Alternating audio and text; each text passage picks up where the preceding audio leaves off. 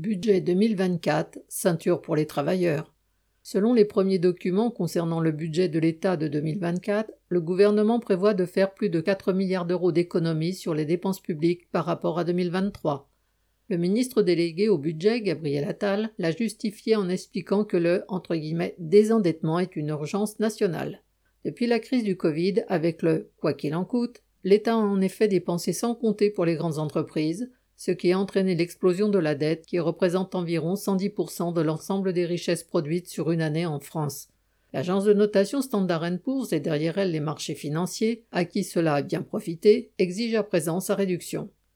Mais quand Gabriel Attal annonce qu'il va falloir faire des efforts, il ne pense évidemment pas au profit des grandes entreprises, qui vont continuer à être arrosées de milliards de subventions supplémentaires sous prétexte de planification écologique. Ce n'est pas non plus l'armée qui sera mise à la diète, bien au contraire, le budget militaire est en forte hausse. Le gouvernement a décidé de tailler dans les dépenses publiques dont la population a bénéficié, comme le prétendu bouclier tarifaire sur le prix de l'énergie. Le gouvernement a aussi l'intention de réduire les dépenses sociales, notamment à destination des chômeurs, ainsi que les dépenses de santé. Les ministres évoquent explicitement l'objectif de faire baisser le nombre d'arrêts maladie. Pour eux, la vie des travailleurs ne représente rien.